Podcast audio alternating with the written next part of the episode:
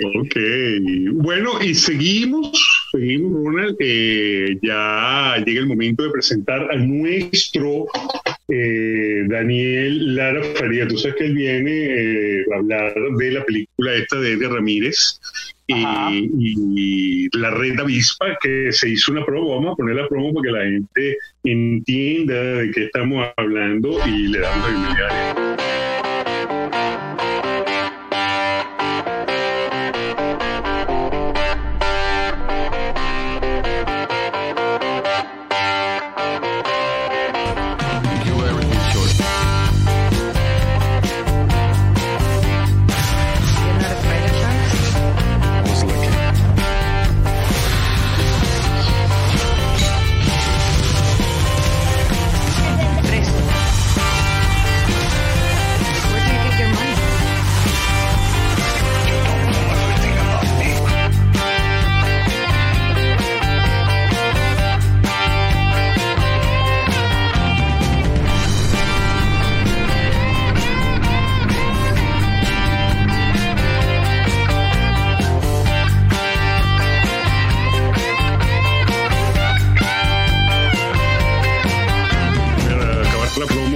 Facebook y bueno, justamente aquí está nuestro Daniel Lara Farías, quien va a hablar con nosotros de, la película La Red Avispa, donde sale nuestro Edgar Ramírez, y esto ha levantado, esta película ha levantado el odio y la rechera de la comunidad cubana en el exilio, y los venezolanos yo creo que hemos sido eh, bastante, eh, digamos, suaves a la hora de criticar a la película, porque bueno, es nuestro Edgar Ramírez que si algo ha demostrado el actor es que no es afecto al gobierno, pues eso no se le claro, puede... Pero hacia, ¿hacia dónde apuntan las críticas? ¿Hacia la película como producción o hacia la historia de la película? Yo creo que todo va como hacia la historia de la película. Buena pregunta. Daniel, ¿estás ahí?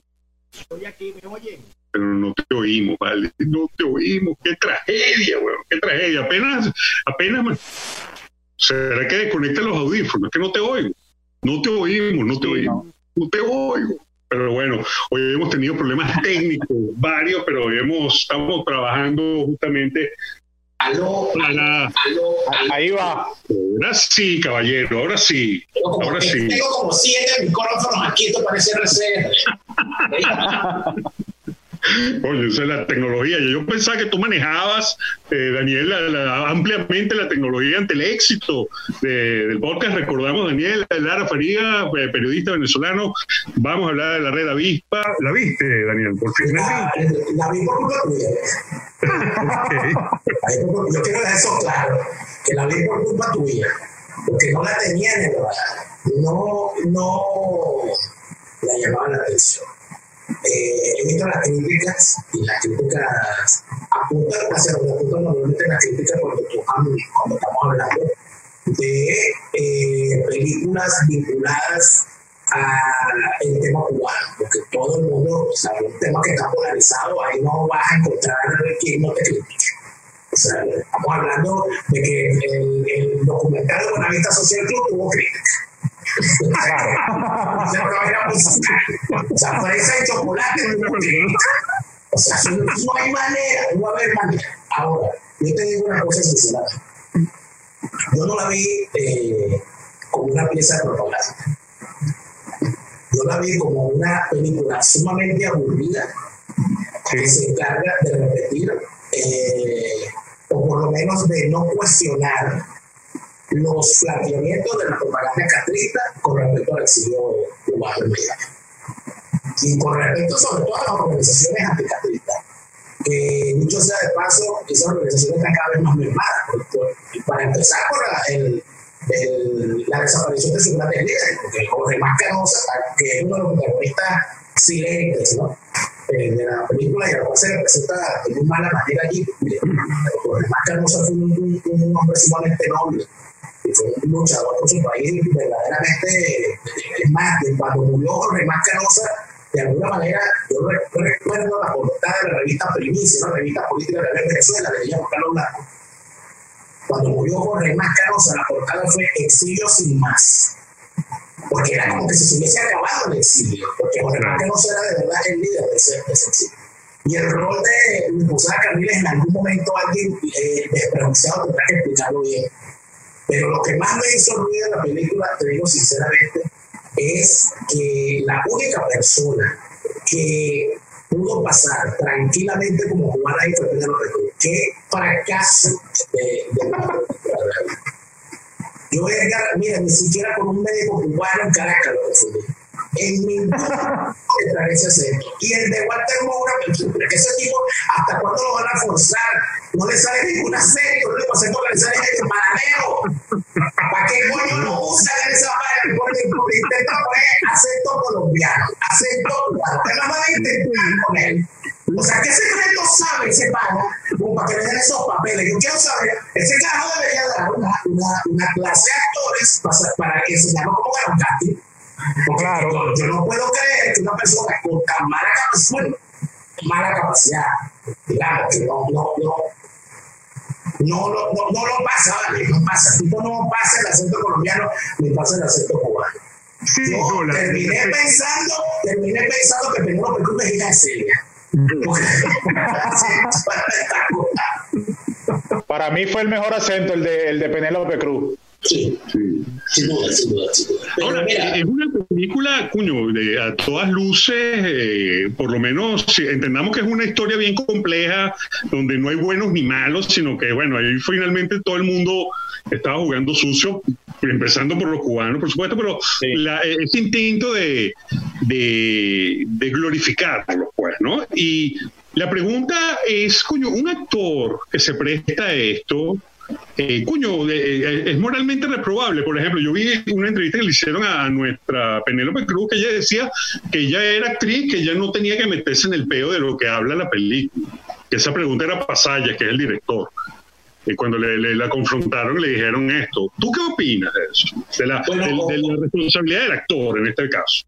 bueno, yo opino que Penélope Cruz miente. No, ella es. Ella es una mujer de izquierda y aparte de eso, es una, eh, eh, y hay que decirlo, una actriz de izquierda española. O sea, que es más izquierda todavía. O sea, que, que no me venga engañando con ese cuentico que no, yo nada más estaba haciendo un papel, ay, ¿cómo dice el papel de la, de la, de la mujer de Mascanosa? Esas respuestas de guaco que tira ella. Sí, esa respuesta tipo, sí, Yo soy artista, yo no tengo nada que ver con esta gente. No, pero ella- lo de ella es más, eh, podría ser tipo guaco, yo creo que es más ser Manuel Florentino la respuesta. Claro. Porque uno dice, pero qué vaina es tu madre, ¿a dónde vas? ¿No? Entonces, eh, eso por ese lado. Ella y su esposo son, son connotados artistas de izquierda que no es ni bueno ni malo, simplemente es, no estoy criticando, cada quien tiene el, eh, puede tener la mano que mejor le parezca para escribir. En el caso de Edgar, yo creo que Edgar, eh, no sé, yo no creo que haya habido un compromiso político de esa película. Yo lo que creo es que probablemente pensaron que la película iba a ser buena. De Gael García Bernal, por cierto, eh, es bien particular. García Bernal ha hecho varias películas de, comunistas, ¿no? Ha tenido Sí, sí, sí, sí. El, el diario de la bicicleta y la huevonada, sí, sí. el de la bicicleta eh, no estuvo en la otra, eh, eh, donde se papel también de Che Guevara, la, una película larguísima de Fidel Castro, que todas son aburridas, porque Fidel Castro es un tipo súper Sí, aburrido, sobre todo de. No era, no era como la de la del diarios de motocicleta, creo que se llamaba. Sí, Ah, claro. la motocicleta, exacto, la él, hizo, él hizo de Che Guevara en dos películas, en Diario de Motocicleta y en esta película sobre Fidel Castro, donde el, donde el Che Guevara era casi que una sombra y, y él era el Bernal. Y además, García Bernal participó en este. ¿Cuál fue el otro actor que hizo un Che Guevara que cuando le fueron a preguntar y a, com- y a comentar que si él sabía que el Che Guevara fusilaba homosexuales se hizo el loco? ¿No te acuerdas? Benicio. Era del, del toro, ¿no era, Vinicio? Benicio. El toro, sí. Claro, claro, pero, pero yo creo que siempre hay un compromiso del actor con respecto a lo que la película quiere expresar.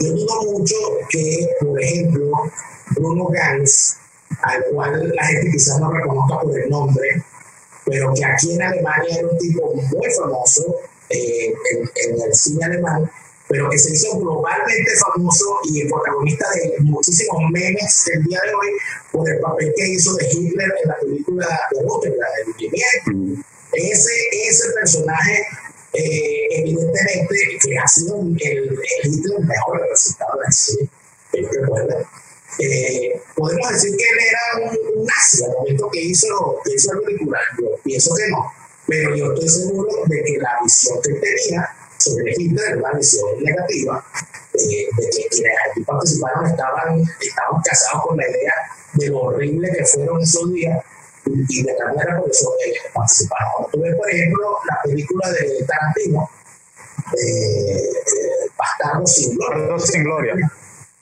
Eh, ¿Podría un actor nazi representar a Hitler en esa película eh, sin sentir un, sin tener un cuestionamiento moral hacia la forma como se caricaturiza a Hitler, no participa. O sea, una persona no va a ser, o sea, podría una, qué sé yo, podría un, actor eh, judío hacer el papel de Jesucristo en la película de Harrison Gibson, yo creo que no. O sea, siempre tiene que haber, siempre va a haber, la gente siempre tiene una posición, o sea, me parece que es tonto no, pero más, más allá de, o sea, más allá de un actor que quiera eh, o que tenga la tarea de, de interpretar un, un, malvado de la historia, la pregunta es si, si, si tú sabes que, o sea, es como si, si fuésemos a hacer un Hitler que amaba a los judíos. Tú harías ese papel, ¿entiendes? O sea, de una historia que cuente la vaina al revés y que la, justifique eh, de alguna manera históricamente, coño, tú como actor eh, ¿sabes? ¿Te prestarías esa vaina? No lo sé, ¿no? Es, la, es la pregunta. Sí, pero fíjate que yo estaba viendo todas las protestas y las cosas de vecinos cubanos. Bueno, hasta una petición que están haciendo para que sea retirada de Netflix. No sé si es que no saben qué es Netflix. Netflix es una empresa cuyo contenido está a la izquierda. Entonces, eso también. O sea, ya la gente, lo que pasa es que no tiene que despreciarse. O sea, la gente tiene derecho a estar equivocada o a tener la razón eh, en función de, la posición que ellos tengan. O sea, la gente que es de izquierda, pero ellos quieren ver un mundo bonito, ellos quieren ver que, otro mundo es posible y repetir esas frases de el periodismo comprometido y la canción necesaria y, y ponerse un tatuaje de Che Guevara y dejarse la barba como el primero, todas esas vainas. O sea, la gente es capaz de hacer eso. ¿Qué es lo que pasa? Que no es lo mismo hacer eso en la tranquilidad europea, en la tranquilidad de los Estados Unidos, que hacerle eso a un cubano exiliado o un venezolano exiliado. Porque tú estás metiendo conmigo. Porque cuando yo fui a una organización, a una ONG, eh, eh, que, que, fue una de las organizaciones que me, que me, ha, que me ha prestado apoyo en esta, esta convención de defensa de los derechos eh, gays, y entro y veo un, una foto de Che Guevara, yo tuve que pedir que me cambiara de yo no puedo, no puedo tener esto la de un asesino homosexual ahí, entonces no saben quién es. ¿De qué estamos hablando nosotros aquí?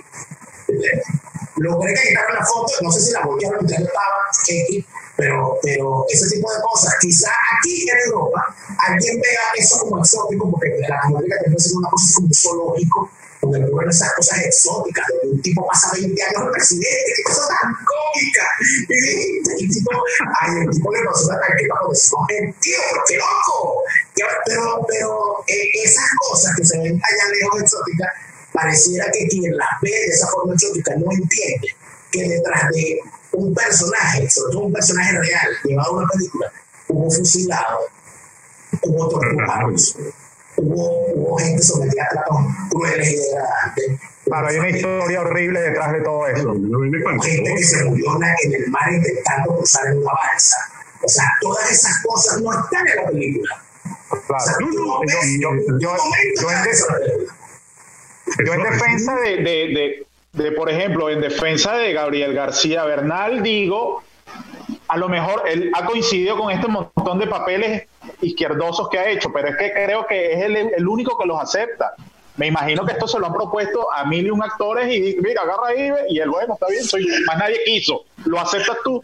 Digo yo pensando bien, o sea... No, se lo hace por, por gusto, se lo hace por gusto. Así, bueno. Creo que sí, lo hace por gusto. La gente que hizo un papel en la película esta sobre el sobre el referendo chileno contra Pinochet. Ajá. Él era el jefe de la no, él era el jefe de campaña de izquierda, ¿no? El jefe de publicidad. la esa película es muy buena, esa película es buena. A mí me gustó mucho. Me aburrió muchísimo igual Se llama No. ¿A ti no te gustó?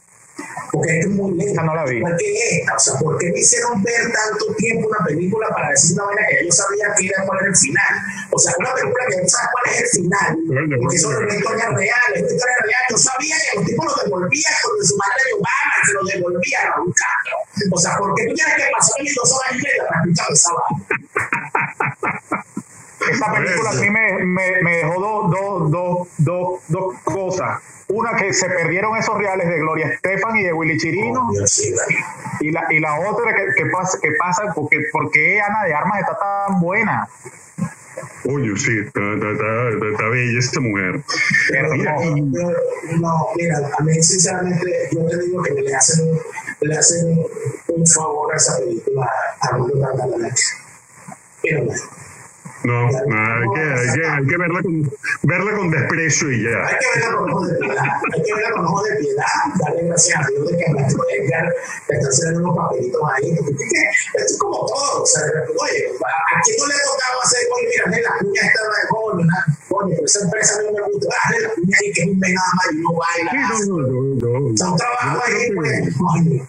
Pero- no creo que haya que hacerle cracha a nadie ahí, ¿no? Yo tampoco perdería tanta energía en eso, pues. Pero, bueno, yo creo que, en fin de cuentas, como decían los cubanos, porque aquí los cubanos eh, han tomado la cosa de otra, de otra manera, así como, coño, bueno, por lo menos esta película ha hecho que el tema salga y la, y la verdad se ventile. Eso está bien. La, la, la película levantó de alguna manera. Lo triste es que, bueno, mucha gente se va a llevar esa imagen de esa vaina y, es una buena propaganda. fin de. Pero es que otro problema, siempre, yo siempre lo reclamo. Si en una película, una obra, un, un libro, una canción, es, una, es la visión de quien la hace.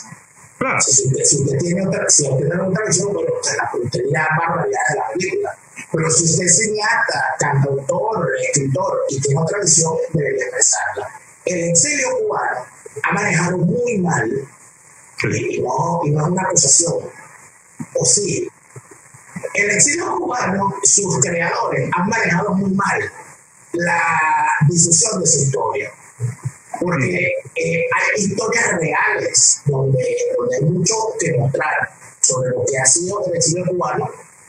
Y no ha sido efectivamente mostrado. Por ejemplo, una de las pocas películas del exilio cubano, de, de la realidad de alguien que vive el exilio cubano, es esta película de- sobre Arturo Sandoval, una biopic de Arturo Sandoval, protagonizada por Pati García, extraordinaria película, sobre lo que significó para él ese periodo de irse, el vivir allá en Cuba, todo eso, a mí me parece una cosa pero hay tantas, tantas cosas que se podrían contar, tantas historias que no se han contado y que no se cuentan. Y, y Bueno, ejemplo, exacto, eh, Vaya eh, Cochino.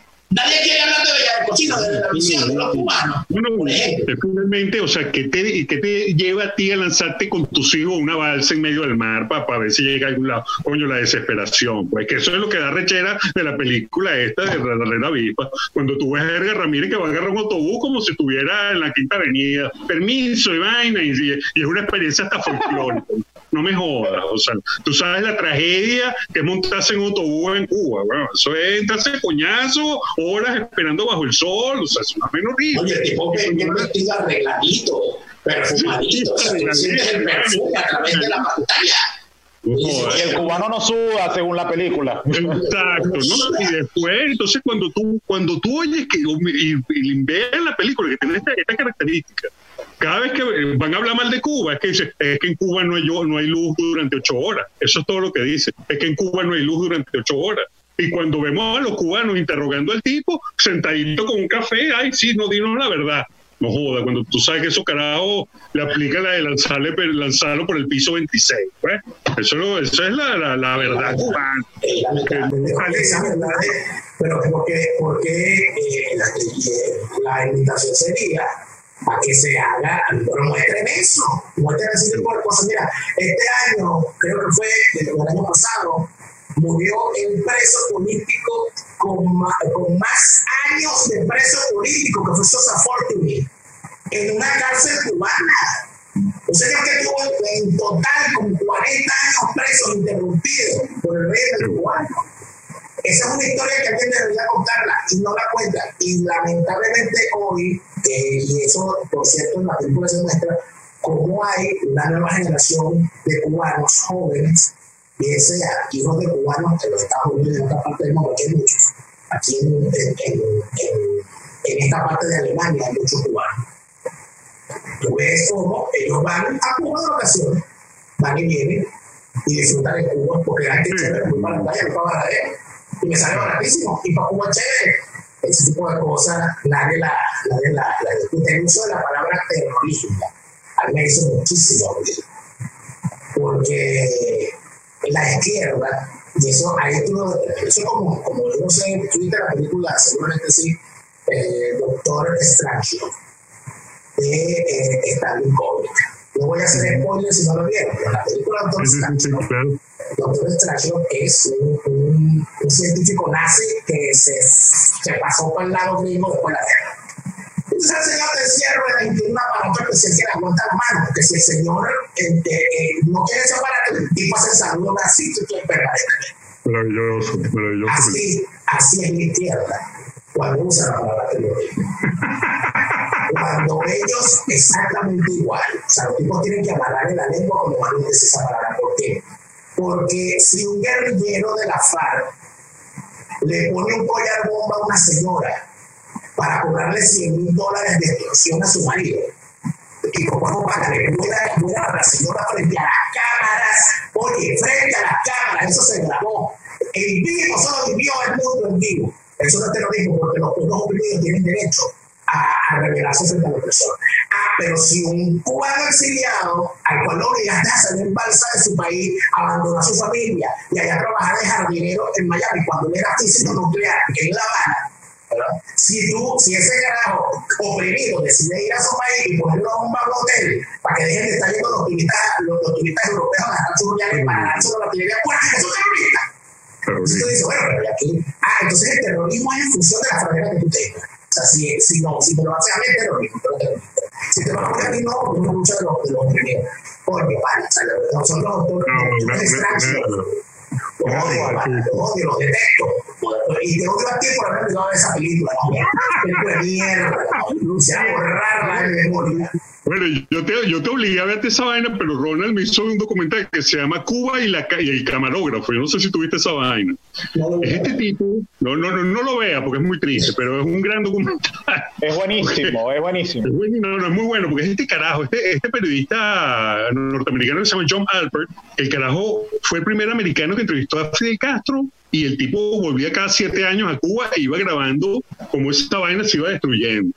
¿no? Y cómo tuviste una, una revolución posible y hasta que llegas y ya está. La misma gente que entrevistó hace 14 años eran indigentes prácticamente. Es una vaina bien. Lo que me arrechó de ese documental, Rona, y quería comentarte, y disculpa que te metamos en esta. Descárgate, descárgate, descárgate. Delante de la gente, no, Tom, conchale vemos a los cubanos ya en la indigencia y de repente el tipo vuelve 14 años después y entonces ya vemos a una Cuba otra vez rejuvenecida pero no dice en ningún momento que esa vaina es dinero venezolano. O tú lo, di, o lo dices de algún lado. Ah, no. No, no pero, claro. esta vaina a mí me o sea que tú sabes que ese edificio, miren, hicieron un edificio nuevo, esa vaina la pagó Venezuela, y esa vaina no, no, sale en ningún lado. En ese documental hay Bueno, yo no, Claro, pero no sé si era lo que quería transmitir eso, pero sí me llamó la atención es la, la, la similitud la destrucción de Cuba con la de Venezuela, que se, se, repetían como esos patrones de que, bueno, la gente que eh, a los de los campos le robaban las gallinas, los caballos, los bueyes, la del ganado, y después que se implementó lo del bachaqueo en La Habana, y que, bueno, es Venezuela, es Caracas. Mira, hay una página muy buena, extraordinaria, siempre tanto, somos muchachos periodistas cubanos algunos siguen en Cuba, que es lo que es más impresionante de esa página, se llama Revista El Estornudo. Es una, es una página web de verdad de, un periodismo real. A mí me encantan las crónicas que se aquí. Carlos Manuel Álvarez es uno de sus directivos. Está radicado en México. oye, y las crónicas que hay sobre la vivencia del cubano, pero de verdad. O sea, de lo que significa tú el, el tema del apagón, el apagón permanente. No es que se pueda cubrir por nuestro dos horas. No, no, no, no. No, no, no. no, Apagón. Apagón es que se lo pasó. Pero están esos relatos. Y, y, hay una crónica maravillosa, por ejemplo, del béisbol de Cuba. De cómo se ve el béisbol de Cuba. De qué se ve en la televisión de Cuba. De qué significa para una persona que tiene pasaporte ir a viajar y cuando y está todo bien y cuando llega a montarse dice no te lo puede viajar porque, no, porque usted está aquí en una orden usted no puede viajar. Pero, pero si yo tengo pasaporte tengo pasaje. A mí me está mandando el Estado porque yo tengo Sí, porque hay una orden no puede viajar. Y, no puede viajar. y, y cómo, cómo eso Hay una extraordinaria crónica de un pelotero cubano que era el pelotero, es el Galarraga, el hombre más querido no quizás de los mejores números, es el más querido de Cuba, y lo que significó la catástrofe, porque no tiene otro nombre, que significó para su familia, para su ciudad, para los compañeros cuando el tipo de se fue a los Estados Unidos. Una crónica maravillosa. A mí me encantan esas historias. A mí sí me gustan porque de alguna manera yo me atraigo, bueno, está en Cuba, quién sabe en qué condiciones, o está fuera de Cuba, quién sabe cómo se fue, pero lo que se narra allí es una Cuba real que yo siento que es como más cercana a la vivencia eh, desprejuiciada de el que vivió la Cuba anterior y la compara con esta. Estos son unos jóvenes nacidos todos en revolución, que te dicen, mira esta mierda de vida que estamos llevando aquí. Y eso me parece, bueno, me parece bueno, absolutamente pero mira, ya basta de cubanos. Eh, vamos, a hablar de cómo, se ha sentido allá en Berlín este, este movimiento que ha surgido aquí en los Estados Unidos, el movimiento de la racialidad, de lo, del conflicto racial que hay en los Estados Unidos. ¿Cómo se ha sentido allá en Berlín? Y bueno, tú como afrodescendiente en Berlín y, y, gay también me imagino que, o sea, a ti lo que te falta es ser judío, pues te, te la trifecta, pues, ¿no? Eh, ¿Cómo se está viviendo allá en Berlín? porque en Alemania es depende de la zona donde tú estés, pues, la, las promociones que hay. Yo no estoy en Berlín, estoy en Sachsen, en Sajonia, en Leipzig. Y aquí, en este, en esta, este estado, fue donde nació el movimiento, la plataforma eh, con, eh, anti-islámica, eh, contra la migración y tal, de la cual surge el partido AFD, que es una especie, aquí trato de simplificarlo diciendo que es un partido neonazi, pero yo no lo veo como un partido neonazi, yo veo como uno de estos partidos de la nueva derecha europea, anti-europea y esta marca. Entonces aquí la cosa es distinta porque además este es el este del este de Alemania, esto fue comunista, ¿ok? Eh, ojo, Berlín también, pero Berlín tiene una particularidad por ser una capital. Berlín es un poquito más, más vinculada a los temas de, estas cuestiones globales. En Berlín es muy común ver estas cosas. Volvió ahora vimos a la gente pegada con Greta. Todo el mundo está con Greta, todo el mundo está. Eh, vimos a. Hay un barrio antifa. O sea, hay un barrio completo que es antifa. Nosotros somos antifa y aquí no entra fácilmente en esta mierda. Wow. Entonces aquí, aquí eh, el tema es distinto en Alemania, porque los antifas, de hecho aquí se dio con horror cuando prohibieron los antifas, cuando declararon que necesitan en los Estados Unidos, yo hice una revisión en la prensa de aquí y la cosa era la gente horrorizada, se lo van a los antifas, ¿qué les pasa? ¿Se volvieron locos? ¿Por qué? Bueno, porque es que aquí los antifas fueron una respuesta, la respuesta al control que de las calles tenían los neonazis en los años 90, mm. Cuando los neonazis, entonces surgió un movimiento neonazi, lo que llamaban los skinheads, esas cosas que por momentos eran punk y por momentos eran, eran neonazis y tú no sabías qué eran muy bien si era un reflejo de una gente que, que se frustró, se volvió loca y decidió qué es lo más extremo de esta mierda, ¿verdad? de Hitler, bueno, simple, ya o si era un movimiento real. La realidad es que ese, esos activos, grupos antiinfiltrados que se a la calle entrar a carazo con los, con los De alguna manera, aquí se les tolera. Eh, eso trae algunos problemas para gente como yo. Cuando yo pregunto en clase, por ejemplo, oye, pero ¿por qué aquí están prohibidas las estatuas de, de de, de, Hitler, o sea, me parece muy bien, pero no te prohibidas las estatuas de Carlos Marx, su ideología causó más muertos que todo lo que causó Hitler. Bueno, y eso es una fórmula para que te vean como un tipo que está haciendo preguntas que no debería estar haciendo. Porque ah, sí. Y te dicen, eh, los profesores alemanes, que son los que profesores, pero un momento, eh, es que Carlos Marx era un filósofo, en un momento, es que la filosofía, no, no, no es lo mismo, porque eh, lo, lo, lo mismo, el nombre de Marx no mataron a un poco este por parte. Peor, porque tipo no, no, que Carlos Marx, no, Carlos Marx es un filósofo, un momento, este no está entendiendo, no, si entiendo, si entiendo, regular que entiendo, no voy a entender, pero eso, de alguna manera, yo sí tengo una comprensión del asunto ya porque obviamente yo creo que más fue alemán.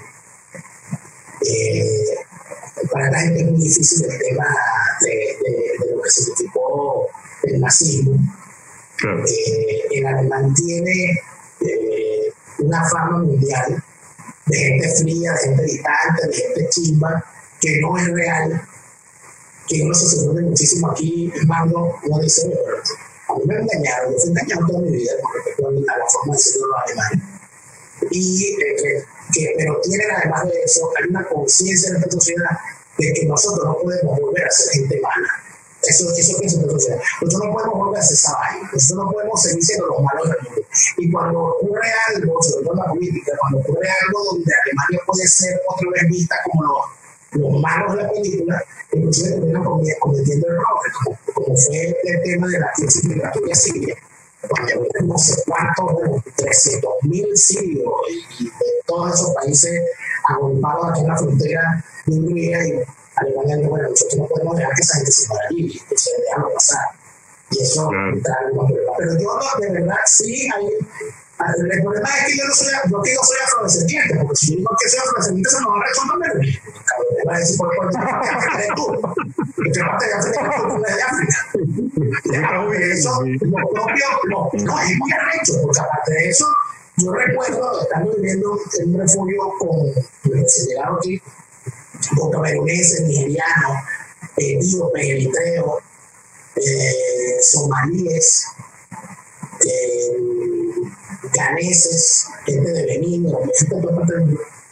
Ya por fin sé dónde queda Timbuktu, porque estudié con una muchacha que la este, la cuestión de la diferencia racial eh, es candela, porque un camerunés podría no ser amigo de otro camerunés. Porque, ah, porque ya va, yo soy camerunés, pero yo hablo inglés soy cristiano. Él es camerunés, pero él habla francés y él es musulmán. Okay, entonces ya hay una cosa inclusive donde entra la etnia y toda aquella cosa mm, más profunda. Pero además de eso, yo tuve que ser un testigo de cómo un camerunés me dijo sobre él, este, eh, tío, el muchacho de Eritreo. Los eritreos y etíopes. Es muy es muy parecido a cuando se encuentran aquí un gocho y un maracucho en Argentina, igualito. los etíopes y los eritreos son otro pueblo. Cuenta la leyenda que ellos son descendientes de la reina de Saba y el patriarca bíblico, no sé si fue Abraham, no sé cuál fue el que pasó por ahí y echó la vaina. Ellos son eh, el pueblo tigriña tienen una, los tienen una habla distinta del resto de África.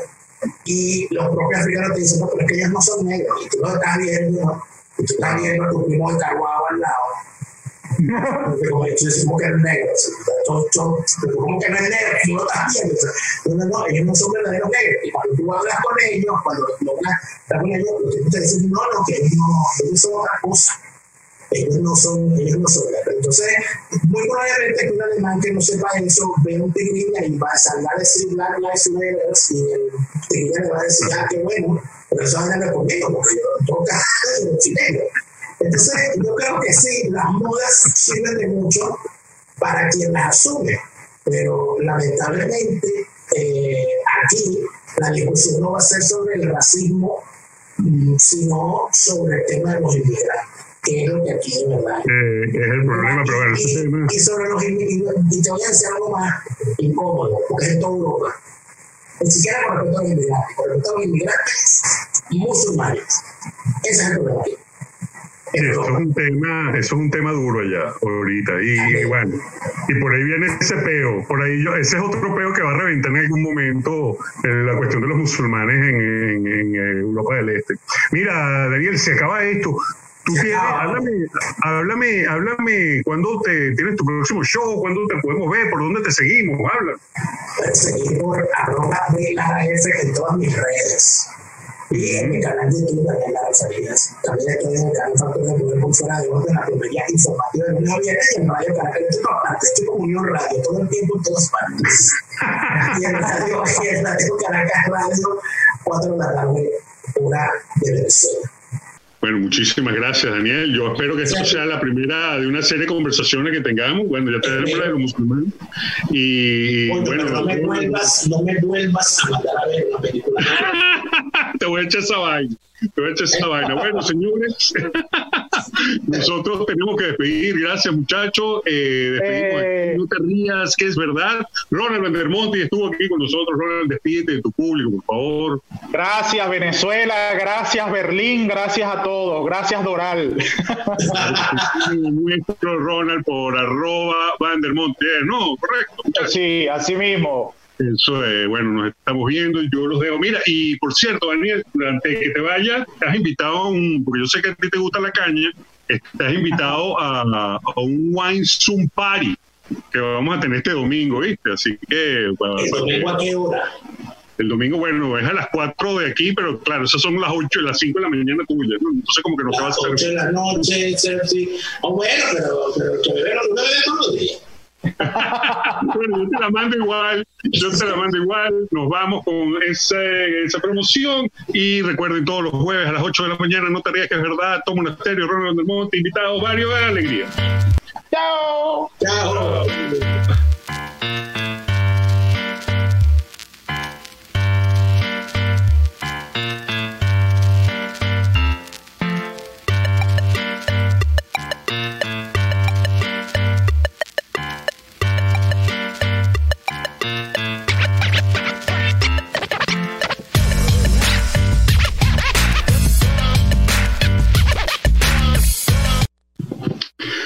Bueno, esto es eh, No te rías, que es verdad, ya lo sabe, todos los jueves a las 8 de la mañana estamos en la plataforma de Pangía FM, pangiafm.com, es la radio más eh, grande del estado de la Florida en español, usted tiene que conectarse por ahí, y si no, por mis vías naturales, arroba Tom Monasterios, será hasta una próxima oportunidad.